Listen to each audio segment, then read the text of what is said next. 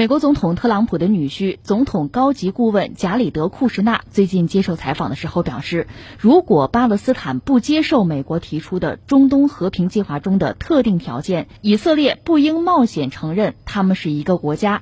库什纳的言论激起了巴勒斯坦首席谈判代表埃雷卡特的激烈回应。埃雷卡特批评说，库什纳已经单方面决定了和平解决方案会是什么样。艾雷卡特在给媒体的一份声明中表示：“还剩下什么可谈呢？当我说这些问题必须由我们和以色列直接谈判时，库什纳说我是失败的谈判者，无法谈判。他代表我谈判，因为他比我更清楚什么是对我最有利的。这就是发号施令、傲慢和敲诈勒索的艺术。”美国总统特朗普稍早前公布了所谓推动解决巴以问题的世纪协议，协议被指明显偏袒以色列。以色列政府对协议表示支持，而巴勒斯坦方面拒绝这份协议。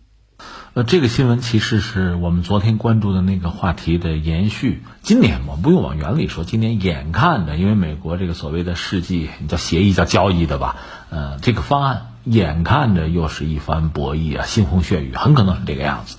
刚才你讲这条新闻里，其实最让人关注和印象深刻，也最让人感慨万千的是什么呢？是库什纳谈到，就说，那按照美国人的想法，美国人的这个构思吧，他对巴勒斯坦人是有要求的，就是说我给你四年的时间，巴勒斯坦呢，你四年未来四年你要满足一些标准，你满足了我这些标准呢，我就允许你建国。那这些标准是什么啊？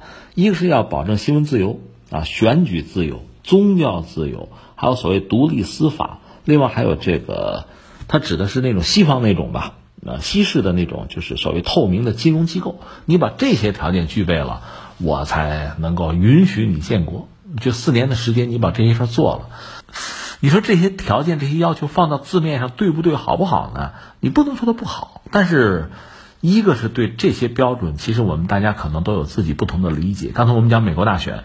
那你按这套标准去套他那个大选，包括套这些这个政治家、政客们的这个这个嘴脸、这个行径的话，你觉得能打多少分？也不一定，对吧？那你要求像就巴基斯坦这样一个实话实说，他建国这个过程就很艰难啊，基本上是千疮百孔的这么一个状况。你要求他做到，你觉得他能做到吗？那这传递的是一个什么信号呢？我不想让你建国，你不可能建国，你死了这个心吧。那不等于传达的是这个信号吗？那你想，接下来对方难道不会反弹吗？有的时候我们看一个事情吧，其实多几个角度、多几个标准吧，有助于我们把这个事情可能看得更清楚或者更深入吧。你看，巴勒斯坦人就在二战以后，我们看他在寻求这个独立建国的这个路上，他有很多武装斗争，有很多极端的形式，人体大难什么的，应该是从他们开始吧。你你可以谴责他，因为这个你可以说他不人道，但另一方面你可以看到什么呀？他很绝望，他没有别的办法，比导弹，比先进武器，那他基本上是个石器时代，他怎么和以色列去比？他能玩的就是这套东西，所以你你看你怎么看？你从不同的角度，你可能会得到不同的答案。那美国以色列那个角度看到的巴勒斯坦，和中东阿拉伯国家看到的还不一样。昨天我们也谈到，中东的阿拉伯国家也并不团结，对巴勒斯坦建国这个问题，大家表面上有一个态度啊，声援啊，支持有一个态度；对这次特朗普政府提出来的这个所谓世纪协议呢，也有一个态度，就是拒绝。但是内部他们并不统一，你要仔细揪起来，这里边就有各种各样不同的声音了。这是一个我们要说的。第二个呢，又回到这个世纪协议，昨天和今天咱们加在一块儿，大概把它算说清楚，也不用多说了。这个东西。特朗普提出来也很有意思，一个是他确实他由衷的认为之前的美国总统太傻缺心眼儿，二百五是吧？这个每个总统上来都有一个中东的这个所谓和平的一个计划，都落实不了，做的都有问题。美国也是劳神费力，花了很多钱也不见效果。你看哥们儿上来给你弄一个一次性的解决。这他拿出来一个方案，他这个方案其实你要仔细想想啊，我们只是说看问题的一个角度，还有其他的考量，其他的角度啊，人家也许真的是希望中东和平的，对吧？但是从我们这个角度可以看到什么呢？他现在提出来的时机很有意思，又说到美国大选了，呃，两个力量在美国国内，一个叫什么？叫犹太人，其实他的女婿库什纳就是犹太人嘛。那犹太人，你不要把简单的把犹太人和以色列不简单的划等号啊。确实，以色列是犹太国，但是并不是全球的犹太人都生活在以色列，对吧？他们在世界各地，尤其在美国的犹太人还有庞大的力量。这个力量既是对经济、对政治，还包括对文化、包括对媒体有非常大的影响和掌控。那么在大选的时候，这意味着什么呢？他们不但是票仓，他们还要影响大家投票的这个态度啊，影响大家的选择呀。那这个力量，你当然要要尊重，要争取，这是肯定的。另外还有什么呢？呃，因为美国我们知道，它也是个宗教国家，基督教国家嘛，它有福音派。那福音派呢是认同这个耶路撒冷，耶路撒冷给谁呢？那还是要给以色列，认同这个态度。而这部分等于说是教众信众，他也是选民啊。这也有一个选票的问题，还是个票仓的问题。所以从特朗普这个角度来讲呢，他的这个做法本身肯定能够获得国内的。你可以想象，在美国国内就民众之中，肯定有同情和支持巴勒斯坦的，肯定有。这个咱们不用怀疑。关键是从力量上，从话语权上，从影响力上，你可以看看支持谁的会更多。那我要争取票的话，我肯定要找大多数嘛，这是肯定的。所以，特朗普在这个时候推这个东西，恐怕也有他的这方面的考量。那从这个角度来讲，巴勒斯坦本身连参加谈判的这个机会都没有，就最后有一个东西拍给你，来，你马上接受吧，就这么一个状况。你要不接受，这不是库什纳的说了吗？这个你都不认同，我们给开的条件你都不干的话，那你还算不算一个国家呀？那以色列你不要承认它是国家，那就没有必要谈了嘛。就是这么一个非常决绝的，应该说非常强硬的态度。这是我们看到的。那下面我们再说什么？你说到以色列，确实这个国家在中东也非常独特哈。嗯，你得说犹太人有他们自己的思维，有他们自己的想法，和美国也并不完全一致。这个非常耐人寻味的啊。包括你看，在这个整个叙利亚内战的过程中，以色列不是没出手，只是他非常低调。他有自己的利益，他知道怎么维护自己的利益，而他几乎从来不大张旗鼓的维护。但是有时候会爆出来新闻，比如他的特种部队又跑到伊朗去了，或者他的这个隐身飞机轰炸了叙利亚的什么这个空军基地什么的，这种新闻偶尔会爆出来。他基本上不声张，但是他什么事儿没有少干，包括利用他的这个高科技，比如这个无人机，去精确的击杀一些这个伊斯兰这个武装力量的这个指挥官，这事儿他都干过。这是以色列，以色列和美国并不完全合拍。最耐人寻味的就是前两天，嗯，现在有不同的说法嘛。按照美国官方那个说法，就是美国的军方，就是五角大楼和中情局，把一系列行动方案给了特朗普，特朗普选了最极端的那个，那个被美国军方认为是最不可想象的，就是刺杀苏莱曼尼，就那个事儿。没想到特朗普选了这个，最后这事儿就做了，把人家都干掉了。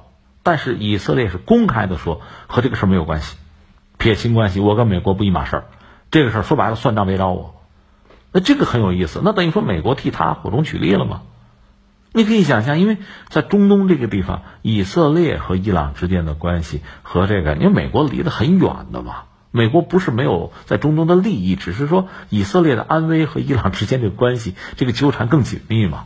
但是以色列说这事儿和我无关，撇清关系，哎，这个非常耐人寻味。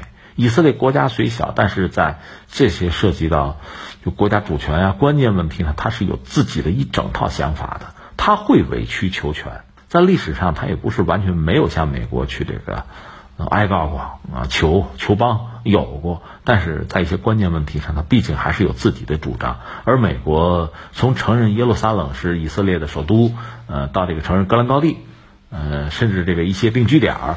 都算到这个以色列主权范围内，他的很多表述是，你会觉得是硬邦邦的，是很死的，是容易被别人抓住把柄的。而以色列就犹太人还真不是这样，这很耐人寻味。当然，对于这个这个国家对以色列嘛，整个中东其他国家那也不一致，各种各样看法是不一致的。你比如我们昨天讲了，像戴维协议，那就是在美国斡旋之下。嗯，埃及原来是反犹太的一个先锋吧，埃及反而和以色列等于说媾和了，这是很独特的。另外，你看伊朗也很有意思，伊朗之前在巴列维王朝时期呢，因为伊朗和以色列当时啊和美国关系都不错，所以他们两家关系也很密切。甚至在打击伊拉克的核反应堆这个问题上，双方是互通有无的。首先是伊朗动手，但是没有打成，就是没有打掉，没有打掉。以色列说你闪开我来，呃，伊朗可能还向以色列提交了自己掌握的一些资料吧，就一些情报，这才有最后呢，以色列成功的轰炸掉这伊拉克的反应堆。那个时候双方关系没得说哈。后来就是伊斯兰宗教革命之后，双方关系也就反目了。呃，伊朗现在的态度就认为以色列这个国家就可以不存在了嘛。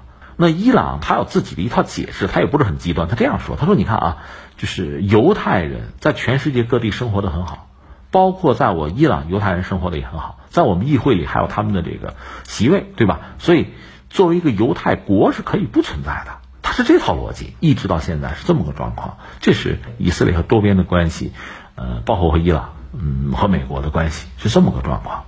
翻回来，回到我们这个新闻，就库什纳的这个表态呢。”就是从我个人来讲，这个态度，你想，首先巴勒斯坦是没有办法接受的，这不是一个一个国家尊严的问题，它已经是个生死存亡的问题了，它不是个面子的问题，是面子和里子都要没有的问题，所以对他来讲没有办法接受。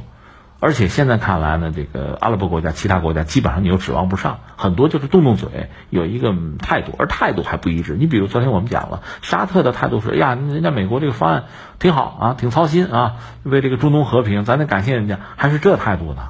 那你想怎么指望得上？那作为巴勒斯坦，靠自己又没有那么大的这个能力，而且巴勒斯坦内部本身也有一个不团结的问题。你比如像哈马斯，哈马斯就是。比较崇尚用武力解决问题，靠别的不行啊！你看现在库什纳也好啊，就是特朗普政府也好，拿出来这个所谓世纪协议这个方案，那当然会给这些人口实。看见没有？他们是靠不住的，只能用铁和血呀。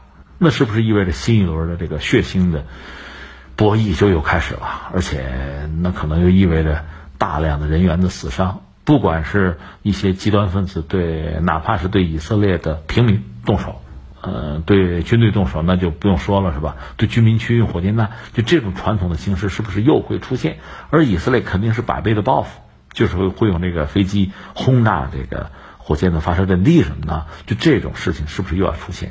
另外就是巴勒斯坦的平民有没有可能有大规模的这个示威游行和以色列军警冲突造成死伤？这种事情，这种悲剧是不是又会重演？这个我们就关注吧。